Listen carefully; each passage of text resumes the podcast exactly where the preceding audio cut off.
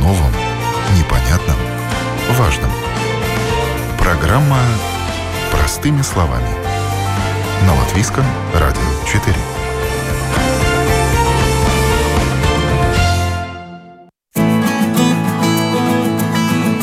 Здравствуйте, с вами Марина Талапина, в эфире программа «Простыми словами», и сегодня в нашей передаче пойдет речь об анализах, которые периодически сдает каждый человек. Одни это делают по назначению врача, другие, чтобы получить справки, третьи по желанию в целях профилактики. О пользе медицинских исследований и распространенных мифах мы говорим сегодня с нашими экспертами, и сейчас с нами на связи семейный доктор, член Ассоциации семейных врачей Латвии Евгений Бондинс. Евгений, здравствуйте. Добрый день. Когда семейный врач отправляет человека на анализы?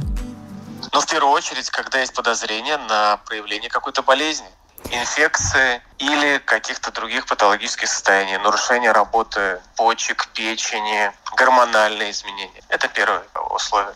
Второе, существуют так называемые скрининги. Это профилактические меры по раннему обнаружению определенных заболеваний. Это касается сахарного диабета, это касается заболеваний рака, то есть онкологических заболеваний. Также профилактически после определенного возраста, чтобы предотвратить нарушения, связанные с дефицитами. Например, дефицит каких-то микроэлементов, которые могут приводить как вариант к малокровию. Но это вот основные вещи. То есть мы говорим уже к большему пониманию имеющихся болезней и профилактике возможных заболеваний, касающихся конкретного возраста, конкретного пола в конкретном регионе. Но это вот две большие группы. Третий вариант, это больше касается профилактики для улучшения общей работоспособности. То есть, когда человек приходит к врачу с целью улучшить свое благополучие. То есть он занимается спортом, ему важны результаты. Или у меня есть пациенты, которые достаточно интенсивно работают, у них большой напряженный график, и им важно, чтобы они не сломались в самый неподходящий момент. Их интересует профилактика. Но тогда это совершенно другие анализы, и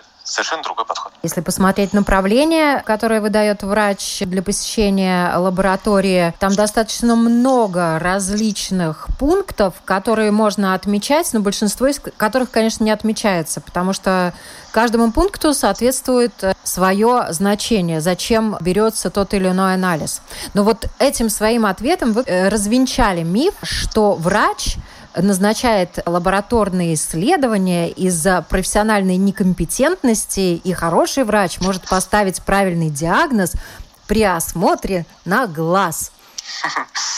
Но когда у врачей будет в глазах рентген, в руках УЗИ, а органы обоняния сразу смогут воспринимать мельчайшие изменения в потовых железах или жировых железах, конечно, скорее всего, это будет так. Если мы вернемся 200-300 лет назад, когда врач нюхал, осматривал мочу и пробовал ее на вкус, то сегодня мы все-таки шагнули дальше. У нас есть более точные методы обследования, и отвергать их, но мне кажется, просто безрассудно. Вот если жалоб нет, то издавать лабораторные анализы нет необходимости. Вот здесь мы сталкиваемся с э, двумя ситуациями, наверное, так сказать. Если мы говорим со стороны государства, то для многих возрастных групп не подразумевается общая проверка здоровья с забором крови, с дополнительными лабораторными обследованиями. Это скрининговые анализы, когда мы за достаточно небольшие деньги можем выявить достаточно серьезные заболевания. Это с точки зрения государства. Да, с этой позиции для многих возрастных групп таковых обследований не существует. То есть приходит человек 30 лет и говорит, я хочу, вот давно ничего не сдавал, я хорошо себя чувствую, давайте сдадим. Нет, к сожалению, государство это может не покрыть. Если мы говорим возрастная группа 70+, то, конечно, там накопление ошибок в организме и патологическое состояние намного выше, да, там такие рекомендации существуют. А вот если мы говорим о общем подходе, то есть человек давным-давно ничего не делал, он работает много, не досыпает, возможно, не доедает, то для него, я думаю, некоторые анализы были бы важны для понимания общего состояния и выявления дефицитов, как сегодня тот же витамин D, например. Да? У многих его не хватает. как ты можешь понять? Не всегда по самочувствию ты поймешь. А он влияет и на иммунную систему, и на нервную систему, и на кости, и на потливость. Только маленький витамин D. Другими словами, когда люди считают, что им положено, к сожалению, по государственной программе многих вещей не положено. Но если у них есть жалобы и есть определенные показания, то, конечно, им семейный врач направит на анализ крови. Но вот многие считают, что сдача анализов для профилактики, особенно в таком э, молодом возрасте, возможно, бесполезная трата времени и денег. Но так ли это, даже если ничего не беспокоит? Как часто все-таки, наверное, стоит приходить э, к врачу и просить его направить э, на анализы или самому зайти в лабораторию и сдать какие-то анализы?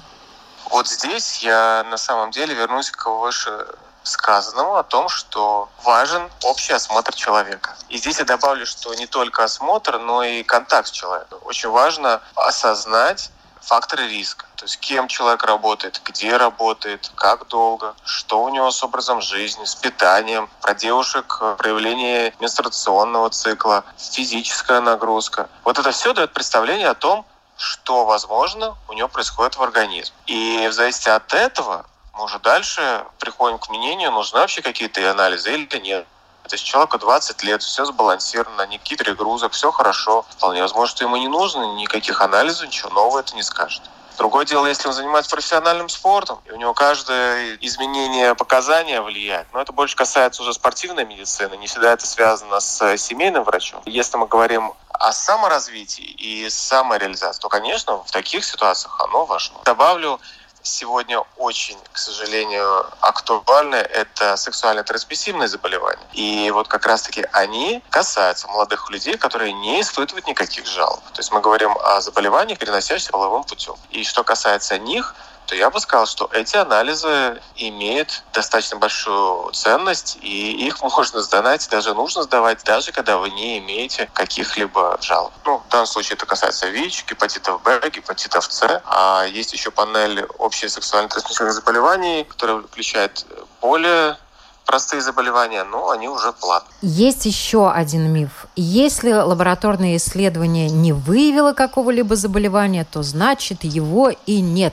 Зря сдавали анализы.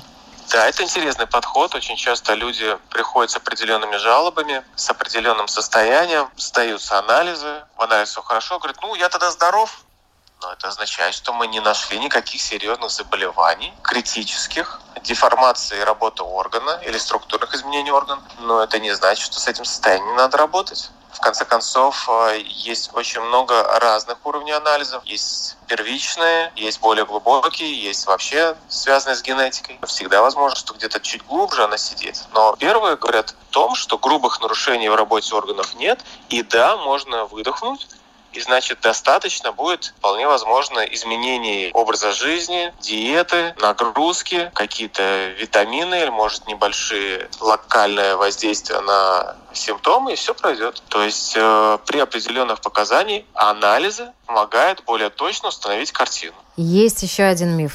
Я уже когда-то сдавал этот анализ или похожий анализ, ничего не нашли, поэтому больше обследоваться не нужно. Есть э, ряд людей, которые все время хотят обследоваться, есть, которые никогда не хотят обследоваться. Здесь очень важно понимать, насколько сильно изнашивается организм. Я привожу очень простой пример с машиной. Техосмотр проходит раз в год, независимо от того, проходил ты его или не проходил. Конечно, если машина весь год стояла в гараже, возможно, ничего там не изменилось. Но как раз-таки из-за того, что она стояла, возможно, у нее все изоржавело. Или наоборот, если машина ездит по тысяче километров в день, то, возможно, и на техосмотр проходить каждые три месяца. И не важно, что ты три месяца назад проходил, но ты за это время проехал столько, как другой приезжает за 10 лет. Также с человеком. Если его износ организма. Если у него есть повышенные нагрузки на нервную систему, большие физические нагрузки, при этом, возможно, недосыпание, не всегда возможность нормально питаться, то такому человеку необходимо иногда сдавать и каждые три месяца. А если, например, у человека были какие-то патологии, например, язва желудка, то есть нужно проверять чаще, или у него кровило кишечник, и он теряет кровь, то, конечно, как монитор, для того, чтобы понимать, не повторилась ли болезнь, не проявилась ли она снова, то мы делаем эти анализы чаще. С другой стороны, есть анализы, которые делают несколько раз в жизни. Если они негативные, то они негативные. Да, тут нет необходимости повторно сдавать. Но важно понимать, что человек — это динамическая структура, и она меняется каждый день. Соответственно, мы выбираем оптимальные временные рамки для данного человека и для данного заболевания, чтобы выявить их проявление. Поэтому здесь не надо бояться. Если доктор говорит, давайте сделаем, то есть смысл просто это сделать. Сегодня это просто маленький укол, а не сливание крови, как это делали еще 150 лет назад. Вот еще несколько мифов, такой букет прямо из разных крайностей. Есть пациенты, которые приходят к врачу, поставив себе диагноз без лабораторных исследований, и причем они совершенно уверены в том, что анализы сдавать не надо, диагноз поставлен. Часто вы встречаетесь э, с такими людьми, которые ставят себе диагнозы, требующие лабораторного подтверждения, тем не менее в лабораторию идти не хотят, чтобы подтвердить этот диагноз? Ну, не скажу, что это очень часто, но я бы сказал, что периодически такие люди заходят. То, что себе сегодня диагнозы ставят почти каждый второй, это нормально. И тут я не вижу ничего плохого. Это хорошо, что человек сам развивается. Другое дело, что некоторые диагнозы если мы говорим о их существовании, требуют специфического лечения. Это значит, что нужно принимать определенные химические препараты, у которых однозначно есть побочный эффект. Вот здесь стоит вопрос, есть ли необходимость травить свой организм без достоверно подтвержденного факта наличия этого заболевания. Потому что иначе возможна ситуация, что мы якобы думаем, что это диагноз, мы принимаем терапии якобы от него, получаем побочные эффекты. Дальше боремся с побочными эффектами. Пока мы с ними боремся, получаем новые побочные. В результате мы пришли к совершенно какому-то другому заболеванию, и, конечно, в голове человека будет формироваться такая мысль, что «О, вот одно заболевание пересекло в другое, вообще сильно боль». А началось это все, возможно, с неточно поставленным диагнозом. Конечно, в некоторых ситуациях просто нет возможности реализовать тот или другой тест. Или он очень дорогой. Ну, тогда, конечно, мы убираем менее болезненный путь. Но в большинстве случаев анализы достаточно просты, и ничего здесь такого сложного нету. И лишний раз узнать, что у тебя все хорошо, или наоборот подтвердится диагноз, мне кажется, в современном мире технологий это было бы даже даже правильно ту ситуацию, которую вы описали, она часто касается острых респираторных заболеваний вирусных и антибиотиков. Когда люди, вплоть до того, что, к сожалению, даже врачи бывает, назначают антибиотики, не э, посылая человека на анализы. Да, ну давайте вы тут смешали два мифа в один. Да. Первый миф, что всегда нужно пить антибиотики, и второй миф, что для того, чтобы назначать антибиотики, всегда нужно делать анализ. Давайте с первого начнем. Да, есть группа людей, которые ставят себе диагнозы. Это чаще касается людей, не терпящих свое болезненное состояние или очень спешащих выздороветь, ну или, возможно, просто мнительных, которым кажется, что вот все, он очень серьезно болен, ему только вот самые серьезные антибиотики помогают. Ну, в первую очередь, это связано с общей неуверенностью общества. Во-вторых, малообразованностью. У нас, к сожалению, на данный момент мало позиционируется здоровый образ жизни со стороны государства. Рассказывается, что такое норма, что такое не норма, что это нормально, что ты иногда имеешь температуру и болеешь. У нас, наоборот, идет все с позиции страха. У тебя грипп, спеши, звони, вызывая скорую. То есть у нас все нагнетается немножко с другой стороны. Если мы посмотрим на опыт скандинавских стран, то у них наоборот говорят, это нормально, это спокойно, ты полежи, посиди дома, выпей воды, вот вся температура.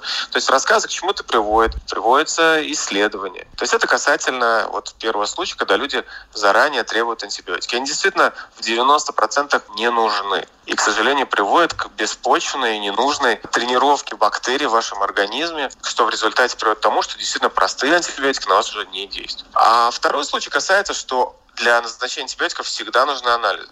Ну, нет. Но в данном случае мы говорим об острых респираторных заболеваниях, которые есть определенное течение, определенное проявление в организме, определенные условия получения данного заболевания. В данном случае мы говорим о контактах, то есть у одного, второго, третьего. Скажем, чтобы лечить воспаление легких, тебе нужно сдавать 20 анализов, пока вы решите, ну да, наверное, все-таки нужны антибиотики. Нет, мы видим клинически, мы слышим шумы, нечего думать. Вот здесь достаточно достоверно. А есть ситуации, как, например, болезнь Лайма. Но лишний раз там выпить выпить антибиотик просто так, потому что тебе плохо, ну, нет, все-таки есть смысл сдать анализы и посмотреть, в каком состоянии все это находится, действительно ли это эта болезнь. Например, если все-таки какая-то бактериальная инфекция, ее тоже желательно подтвердить в лаборатории, чтобы выписать, опять же, правильные антибиотики которые действуют это, именно на эту бактерию. Да, это идеальная ситуация но мы живем в не идеальном мире. Для того, чтобы выявить конкретную возбудитель, конкретную инфекцию, нужно взять мазок из этого места, подождать три дня, минимум три дня, пока она высится. За эти три дня человека может произойти достаточно много, может не дожить до результатов. Во-вторых, мы не всегда можем с точностью взять, например, мазок из легких. Да, это можно, для этого делают бронхоскопию, то есть э, оптическим аппаратом залезают бронхи, вымывают, это делают только в больнице. Ну, теперь представьте, что все, кто кашляет, будут таким образом определяться. Это нет необходимости. Для этого есть статистические данные, для этого есть общее течение заболевания, поэтому первичное значение, оно происходит именно клинически. И здесь нет необходимости каждому человеку все время брать анализ. Я надеюсь, что нас люди поняли, услышали и лишний раз все-таки не будут пить антибиотики, не посоветовавшись э, с врачом. Другая крайность, да, сейчас люди без направления врача могут забежать в лабораторию и сдать анализы. И могут заняться самолечением. Да, сегодня такая ситуация существует. С одной стороны, я считаю, это хорошо, что у людей есть возможность сдавать анализы. Потому что в некоторых странах ты даже не можешь пойти и сдать мы консультируемся. Я человека давно уже знаю, он приехал в другую страну, ему вдруг стало плохо, и он как бы и хочет, но нет такой возможности. У нас такая возможность существует. Э, другая проблема, что определенные выходы за рамки норм, какая-то самая простая интерпретация присутствует уже в лабораториях. Часто они напишут, ну, это характерно для этого, это характерно для этого. Но она, к сожалению, не дает полной картины. Плюс в лаборатории ценится каждый показатель отдельно. А очень важно увидеть картину в целом. Вы же не подходите в живописный шедевр уткнувшись носом, не смотрите там на какой-то цвет. Вы отошли и смотрите всю картину глазами, и у вас воспринимается определенный образ. Точно так же и врач делает. И вот это свойство, оно, к сожалению, выпадает в данной интерпретации. И часто люди залезают в Google, и там, конечно, на определенные изменения выпадает всегда самое тяжелое заболевание человек себе уже поставил диагноз, он записался к онкологу или там к иммунологу, хотя на самом деле ничего вообще серьезного нет. А чаще всего это вообще проходящие изменения, связанные с либо, возможно, вирусной инфекцией, которую только что перенес, либо переходным состоянием организма, то есть вообще ни о чем не говорящий. А что касается самолечения, да, это следующий шаг. Скажем, если это лечение травмами, это лечение диетой, то здесь по принципу не навредить. Если это сразу связано с приемом каких-то химических препаратов, серьезным воздействием, желание идти к хирургу, что-то отрезать, ну, здесь я бы все-таки рекомендовал воспользоваться совет специалиста и все-таки обсудить а чаще всего вообще задать вопрос, а зачем я это делал? Потому что ко мне приходят люди с определенным анализом, говорят, ну вот так. Я говорю, отлично. А какая цель была, когда вы сдавали эти анализы? Потому что если ты не понимаешь, зачем, то цифры интерпретировать просто цифры, они иногда остаются просто цифры. Возможно, у вас всегда было так. Возможно, это ваша особенность. А возможно, это было последствие какого-то заболевания, это важно знать. А вы об этом не подумали. А возможно, это связано с другими патологиями, которые вообще здесь не взяли, и для этого надо взять. Другими словами, там возникает много вопросов, и, соответственно, более подробное лечение. Поэтому я очень рекомендую человеку посоветоваться, чтобы понимать, что дальше дать. Другое дело, когда они сдавали раз, два, три и пошли четвертый раз сдавать. Все то же самое человека малокровия, не хватало железа, ну, тут как бы все понятно. Он же опытный человек, видит цифры, которые привык видеть. То, что касается все-таки посещения лабораторий, когда врачи семейные рекомендуют и считают это оправданным, когда анализы э, необходимо сдавать и, может быть, даже сдавать э, регулярно. Чаще всего это касается мониторирования или регулярного наблюдения в течение болезни. Существует достаточно много хронических заболеваний. Ревматоидный артрит, то есть воспалительный процесс суставов, малокровие, чаще всего женщин, какие-то онкологические заболевания, заболевания печени, где нужно периодически делать анализы, чтобы посмотреть течение. Эти люди чаще всего уже достаточно компетентны, и в некоторых случаях даже несколько направлений имеют. И, конечно, для них это сохранение жизни, сохранение качества жизни. Вторая часть – это контроль работы лекарств. Чаще всего это касается лекарств, предотвращающих образование тромба. Арфарин, варфарин. То есть эти люди регулярно проверяют сворачиваемость крови. Другими словами, если пациенту врач сам говорит, смотрите, вот эти анализы вам надо будет регулярно сдавать, то ничего страшного в том, что иногда он сам пойдет и сделает, здесь нет. Вторая вещь касается некоторых инфекционных заболеваний, но чаще они все равно проходят под контроль либо инфектолога, либо того же семейного врача. Таких, чтобы самолично ходить, наверное, реже. Сегодня наиболее популярно это недостаток витамина D, когда человек знает, что прошел год, он сам ничего не пил, но надеется, что было хорошее солнце, поэтому уровень высокий, он идет сдавать например. Вот, вот эти все, наверное, основные состояния, когда можно. Или если участвует у человека воспаление мочевых пузырей, там девушка уже знает, как это проявляется уже 10-15 раз, ну, конечно, она пойдет сдаст и понимает, при этом уже с анализом к доктору, вот, давайте лечить. То есть мы говорим о понимании и опыте уже э, общения с этим заболеванием. И сегодня некоторые анализы можно сделать у семейного врача прямо в практике. Какие это анализы и когда к этому прибегают э, семейные врачи, как правило? Анализы называются экспресс-тесты. Чаще они связаны с быстрой диагностикой заболевания. Это может быть мочевая инфекция, то есть анализ мочи. Это может быть быстрый тест на стрептококка в горле, когда вы берете мазок, и вам в течение нескольких минут говорят, да, активность стрептококкового сока. Плюс добавились еще тесты на сахар, на холестерин. Их все больше и больше. Сегодня практически, вот если посмотрите, COVID-тест, его придумали в течение 15 минут, можно делать, но в Европе его так и не акцептировали, но они существуют. Тот же экспресс-тест на ВИЧ, например, существует. В семейной практике вы его не найдете, но он тоже существует. То есть, по сути, каждый врач, в зависимости от своей сферы, то есть где он работает или кого больше, то есть он это делает. Но чаще всего это анализ мочи, анализ на холестерин, на сахар и на стрептокок в горле. Вот эти, наверное, основные. Вот некоторые пациенты боятся сдавать кровь. Насколько люди дисциплинированы, когда вы отправляете их на анализы? Если мы говорим про меня, то я поступаю очень просто. Я сразу с людьми говорю, вы будете сдавать тест или нет? Я считаю, нечего тратить время, бумагу это направление, энергию для того, чтобы человека в чем-то убеждать, чем он сразу не согласен. Соответственно, если человек соглашается, то в 95% он доходит. Не вижу смысла безмолвно дать направление просто для галочки, говорит, вот вам, что хотите, то и делайте. А люди часто просят сами направить их э, сдавать анализы? Да, в последнее время с общей ситуацией нестабильной в государстве, особенно во время эпидемии, конечно, люди все больше и больше переживают за свое здоровье, не приходят, да, требуют. Но здесь, как я сказал, очень важно, чтобы были показания. Конечно, проще, когда они говорят, хорошо, мне важно вот это вот исключить, я готов заплатить. Но что касается государства, то тут есть показания. То есть если человек себя в этой области хорошо чувствует, то тут нет необходимости сдавать определенный анализ.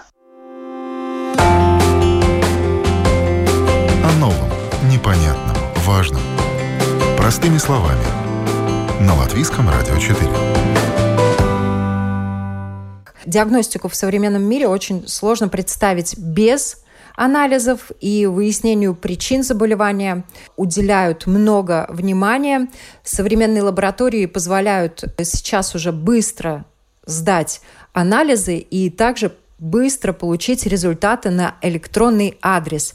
И сегодня мы говорим о пользе медицинских исследований и распространенных мифах с нашими экспертами. Я рада представить сейчас с нами на связи главный специалист Центра лаборатории доктор Яна Осита.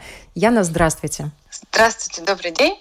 Мы с вами немножко поговорим об анализах. И хочу начать с того, что несмотря на то, что технологии далеко ушли вперед, и в лаборатории по-настоящему это не та лаборатория, которую пациенты знали даже 20 и 30 лет назад, даже 10 и 5 лет назад. Очень быстрыми шагами идет вперед, технологии развиваются, но несмотря на развитие технологий, подготовка пациента остается основной, потому что правильная подготовка к исследованию – это гарантия точно точного результата, и точный результат гарантирует правильное лечение, также он гарантирует и исход заболевания. Коснемся каждого анализа отдельно. Конечно, делятся анализы на мочу, на кровь, на общий анализ крови, на общий анализ кала, также на инфекции, также на исследования, допустим, бактериологических, гистологических, молекулярных исследований, но все равно каждому исследованию нужна подготовка. Начнем. Самое распространенное – это общий анализ крови, который рекомендуется также сдавать раз или два раза в год желательно. Что к нему нужно? Нужно прийти в лабораторию с утра. Это очень важно, потому что анализ общей крови будет точно, если только вы сдадите его утром. Если это сдается уже после обеда или позже, значит то, что биоритм нарушен будет, и в плане, допустим, мы не можем можем получить точно анализ лейкоцитов, он будет изменен. Поэтому и раньше в больницах э, также будили, если кто-то помнит, и брали анализ всем обязательно в 6-7 утра. Это тоже очень важно. Что еще нужно сделать? Нужно не голодовать, э, как некоторые считают, а просто прием пищи должен быть последний за 8 часов до сдачи анализов. Это значит, вечером поужинали, не в коем случае нельзя кушать жирную пищу. Даже жирную пищу не рекомендуется кушать за 2-3 дня до сдачи анализов. И также обязательно отказаться от алкоголя. Нужно ограничить, допустим, какие-то тепловые процедуры, скажем, баню или очень активные физические нагрузки. Тренировки, очень интенсивные тренировки, обязательно от них стоит воздержаться перед сдачей анализов, потому что он тоже может привести к ложно-позитивному результату. Также не следует проходить какие-то исследования. Обычно врач должен информировать перед ними, допустим, физиотерапию, рентген. Нежелательно проходить пересдачу общего анализа крови. Также надо отказаться от каких-либо анализов, но с этим надо очень внимательно, так как должен с лечащим врачом это согласовать. Есть препараты, от которых нельзя воздержаться, но есть препараты, от которых а, врач сам вас проинформирует, обязательно нужно отказаться до сдачи анализов. Допустим, если вы хотите провести анализ на свертывание крови, и вам нужно обязательно своим врачом проконсультироваться, если пациент а, принимает, допустим, аспирин, который в наше время очень популярный. А, в пожилом возрасте многие пациенты принимают аспирин. От него тоже нужно отказаться, будет за 5-7 дней до сдачи анализов на свертывание крови, иначе он будет неинформативный. Непосредственно перед сдачей анализа, раз повторюсь, обязательно в утренние часы, также нужно отказаться от чая и кофе. Так как многие считают, что чай кофе – это не еда, к сожалению, для анализов это может сыграть в злую шутку. Чай и кофе обязательно отказываемся, так что они содержат очень много кофеина, может повлиять на результаты исследования. И обязательно отказаться от курения хотя бы за час до взятия крови. Чай, кофе нельзя, это понятно. А вот э, просто стакан воды человек может выпить да, с утра? Да, вот я хотела об этом сказать, что он может сделать, это обязательно выпить. Даже не может, он должен обязательно выпить. Стакан воды, для чего это нужно? Для того, что, во-первых, многие наши пациенты, к сожалению, приходят обезвоженные, скажем. Особенно летом идет сильное обезвоживание, мало потребляют жидкости. Это влияет на само даже свертывание крови. Кровь довольно вязкая. Мы даже видим после центрифугирования, можно видеть образца, а сыворотка пациента довольно такая вот вязкая. Поэтому нужно обязательно. И также для многих других биохимических анализов нужно выпить стакан воды. Это единственное, что разрешено пациенту перед сдачей анализов с утра. И обязательно, когда пациент торопится сдать первый, нужно обязательно отдохнуть в холле, посидеть 10-15 минут, чтобы состояние покоя пришло в организм. Потому что стресс и физическая нагрузка очень влияют на анализы. То есть, если да. вбежали в лабораторию, желательно, чтобы 15 минут э, посидеть, Посид... и тогда уже идти непосредственно к сестре, которая примет анализы. Да, именно так. Это обязательное условие, потому что на этом фоне даже а, при очень физических стрессовых повышается, допустим, то же самое лейкоциты. А, поэтому спортсменам и всем всегда перед сдачей анализом всегда нужно быть в состоянии покоя. Дальше, также во время физических нагрузок а, может возрасти креатинин. А дальше мы, может быть, коснемся больше уже биохимического анализа, стандартного анализа, на который семейный врач, любой другой специалист назначает при любых заболеваниях. Диагностика сыграть может, правда, злую шутку, если мы не подготовим пациента. Для этого также назначается общий анализ, биохимический анализ. Что он значит? Этим анализом мы проверим состояние организма, почек, сердца, печени, поджелудочной железы, кишечника, всего организм можно проверить анализами. Но для этого нужно себя тоже подготовить. Первое, отказываемся от жирной пищи за 2-3 дня. Допустим, очень важно для липидного обмена, когда мы проверяем всем известный холестерин и также всю липидную фракцию, обязательно от жирного мы отказываемся. Майонез, колбасы, копчености нет. Проверяем мочевую кислоту обязательно. Кофе, шоколад, колбасные изделия отказываемся. Ну, не забываем про воду. Воду мы обязательно пьем перед сдачей анализа. Дальше. Глюкоза. Самый распространенный анализ – это глюкоза. Всем известная глюкоза, и все ее знают, что надо сдавать строго натощак. Это значит не менее 8 часов после последнего приема пищи. А даже не рекомендуется чистить зубы зубной пастой, потому что она тоже содержит глюкозу, которая очень быстро всасывается в ротовой полости. Проконтролировать мы это не можем, но такая рекомендация существует. Только разрешается пить воду. Если есть необходимость сдать анализ крови быстрее, когда, в каких ситуациях можно не ждать утра, чтобы прийти в а, лабораторию? Знаете, при поступлении в стационар при острых каких-то заболеваниях резких тоже пациенты сразу же берутся анализ крови, не ждется утра. Это правильно, потому что на, на все анализы влияет а, биоритм. Главное понимать то, что если мы даем ту же самую глюкозу, хотя бы два часа, если вы решили сдать не с утра, не натощак, но воздержитесь от приема пищи днем за два часа до сдачи анализов. А все остальные анализы тоже рекомендуется хотя бы воздержаться от э, приема пищи за 2-3 часа до любого сдачи анализа днем или вечернее время. Но когда пациент сдает анализы, фиксируется время сдачи анализов. И при получении результатов врач видит, во сколько сдал пациент анализы. Для этого тоже информативно. Но есть анализы, допустим, на инфекционные заболевания. Инфекционные заболевания можно сдавать в любое время, так как инфекция, она, если существует, то она циркулирует непосредственно весь день так скажем. Поэтому на сдачу любых инфекционных антител в организме, это все-таки зависит больше от образования этих тел после заболевания, нежели от того, что он сдаст их с утра или он сдаст пациент их вечером. Также есть сдача, допустим, анализов мочи. Здесь, конечно, очень важно все-таки их сдавать с утра, и важно то, что перед сдачей мочи нужно отказаться от такой пищи, которая окрашивает мочу. Это, допустим, свекла, морковь. Также не рекомендуется сдавать женщинам менструальный период мочу, иначе а, может получить ложнопозитивный ответ на эритроциты. Моча является скоропортящимся материалом. И людям надо учитывать, если они утром собрали мочу, то ее необходимо в течение двух часов привести в лабораторию. Правильно?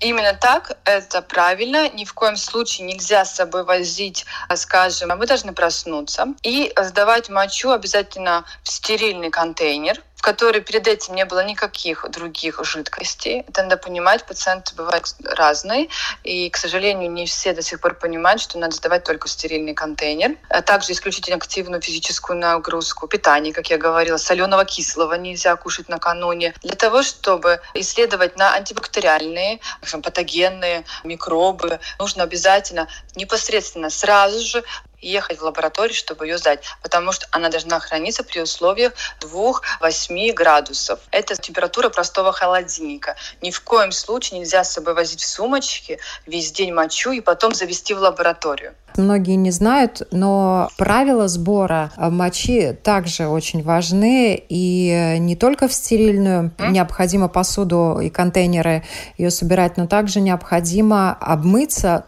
причем без мыла да? Обязательно. Гигиенические правила сбора мочи, может быть, э, да. напомните угу. нашим радиослушателям. Перед началом сбора анализа на мочу следует выполнить гигиенические процедуры наружных половых органов, не использовать антибактериальные моющие средства. И, э, дальше мочу необходимо собрать такой специальный одноразовый контейнер, э, который можно купить и в аптеке, в крайнем случае в чистую сухую емкость. И, как правило, для исследования используется средняя порция утренней мочи, первый туалет после сна и первые нескольких миллилитров в унитаз случае мимо контейнера. А остальное собирается в контейнер, возможность сразу доставить в лабораторию, повторюсь, и допускается хранение мочи перед доставкой, ну, в том же холодильником, это в течение полтора-двух часов. Что важно знать при сдаче кала?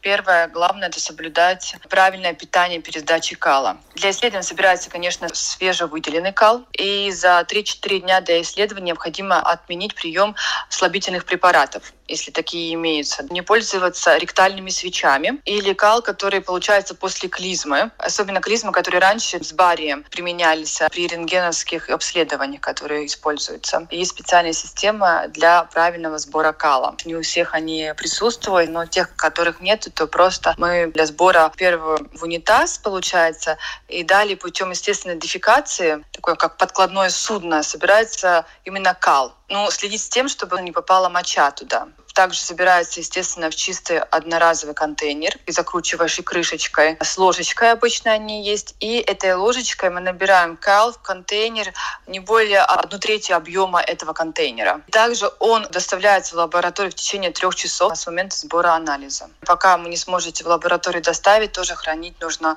а, в холоде, скажем, в холодильнике. Бывают ситуации, когда анализы в лабораторию сдавать не рекомендуют. Ситуация одна. Если, допустим, пациент принес и этот контейнер не отвечает анализам, на которые можно дать. Допустим, контейнер выбран неправильно. И, к сожалению, мы, мы должны отказать диагностике, потому что результат будет неправильный. Если неправильно собран материал, лаборатория просто просит сдать анализ повторно. Да, а очень актуальным в данный момент это клещ. Приносит пациент клещ э, в лабораторию. Но мы видим, что это не клещ. Мы не можем взять этот образец. Мы не можем тестировать то, что мы знаем, что это не клещ. Мы вынуждены отказать в этой диагностике, объяснив пациенту, что, к сожалению, материал даже может не быть насекомым, а просто пациенту кажется, что это клещ, а это, допустим, какой-то артефакт в принципе, пациенту сразу, да? Конечно. Облегчение приходит, наверное, у таких людей. А часто приносят такого рода артефакты? Приносят, э, да. Э, не часто, но приносят. Тогда мы пытаемся объяснить пациенту, так как бывает это часто и платные анализы, что пациент не платил, мы видим, э, понимаем, что это не, говоря клещи, это не клещ. Естественно, мы объясняем ситуацию, и пациенты довольно все понимающие, не все понимают, как выглядит клещ, может быть, там растерян уверен пациент, он не может объяснить, э, что это, но ему кажется, что вот клещ, но это может быть любой другой насекомый, ну и мы разрешаем эту проблему на месте сразу же когда действительно укусил клещ, как его правильно вынуть? И можно а ли правиль... с ним ехать в лабораторию, чтобы в лаборатории его извлекли из ранки? Лучше в домашних условиях, конечно, его не вынимать. Лучше это вынимать в медицинских учреждениях. В данный момент, допустим, Центральная лаборатория очень активно сотрудничает с Veselības центру Apvienība. Там на месте теперь можно приехать, и вам извлекут клеща, и сразу же можно сдать лабораторию на исследование этого клеща. В одном, скажем, в здании вы можете и а, извлечь клеща, и также его сдать лабораторию на дальнейшее исследование. Если вы хотите делать это в домашних условиях, то можете, к сожалению, не вынуть полностью клеща, а оставить его, допустим, фрагмент, ту же самую головку клеща, к сожалению, который потом будет в дальнейшем очень сложно извлечь. Сегодня мы в программе стараемся различные мифы в отношении анализов развеять. Вот миф, что любое исследование, связанное с забором крови, может грозить заражением СПИДом или гепатитом или другими заболеваниями, которые передаются через кровь? Э, это миф. Может быть, очень-очень-очень давно был не мифом. Уже довольно протяженное время это невозможно, потому что все пользуются одноразовыми иголками, одноразовыми средствами защиты, поэтому это невозможно. Соблюдая все меры предосторожности, да, но это невозможно. Вот есть так называемые аптечные экспресс-анализы. В отношении их существует миф, что они ненадежны. Как специалисты, врачи лабораторий относятся к аптечным экспресс-анализам? Скажу сразу, лаборатория никогда не будет пользоваться экспресс-диагностикой. Почему? Потому что мы работаем только с автоматизированными методами и, конечно, очень с высокоспецифическими и высококачественными продукцией. Что значит аптечная? Аптечная – это экспресс-диагностика, это быстрая диагностика, но она не несет высокой специфичности и чувствительности этого метода. Один, наверное, самый популярный аптечный аптечный экспресс-тест – это тест на беременность. Но в любом случае вам нужно будет прийти в лабораторию и сдать на ХЦГ. Любой гинеколог вам сразу же назначит. Это будет единственным стопроцентным решением узнать как говорится, позитивный или негативный. Но экспресс-диагностика сейчас, к сожалению, очень популярна, может быть, даже из тех, что она а, может давать ложно-отрицательный и также ложно-положительные результаты. Я не говорю, не хочу касаться именно теста на беременности. Но сейчас э, очень популярно, допустим, вы, может быть, слышали экспресс-диагностика на антител коронавирусу. Лаборатории им не пользуются и не будет пользоваться, но в аптеках уже многие предлагают. Комментировать мы его не можем, но знаю, они не очень специфичные и не очень-то высокочувствительные. Это надо брать во внимание. И отрицательный результат — это не значит, что это отрицательный результат. Пациент должен это понимать. Вот сдавать анализ крови из пальца или из вены Многие считают, что и то, и другое одинаково информативно, а детям лучше сдавать кровь из пальца. Чем они отличаются? Сдача из пальца никогда не, нам не позволит собрать столько количества крови, сколько, сколько мы можем собрать из вены. Потому что это тоже будет не очень приятная процедура, и практически это невозможно. Часто врач или пациент, допустим, сам себе назначает на очень много а, анализов. Это значит, нам нужно собрать необходимое количество сыворотки из этой крови, без которого просто невозможно это исследование. Это тоже как один из показателей, что нужно собрать венозную кровь. Правильно вы сказали, что венозная и капиллярная кровь не идет никакой разницы. Можно брать, показатели должны совпадать. Но вы должны понимать, что если мы хотим сдать только на глюкозу, и нам нужно, допустим, на глюкозу, мы можем сдать из пальца. Если нужно брать на общий биохимический анализ или общий анализ крови, практически столько крови нам собрать тяжело. Я надеюсь, что мы очень много интересного и важного рассказали для наших радиослушателей. Спасибо большое. До свидания. Будьте здоровы. Спасибо, уважаемые радиослушатели, за внимание. Я напоминаю, сегодня мы говорили об анализах и о том, какую пользу медицинские исследования приносят людям, и о распространенных мифах говорили с экспертами, главным специалистом Центра лаборатории доктором Яной Осете и семейным врачом Евгением Бонденсом. Всем хорошего дня!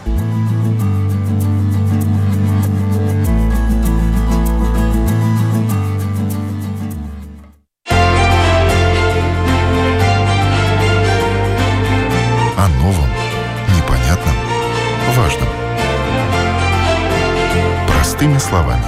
На Латвийском радио 4.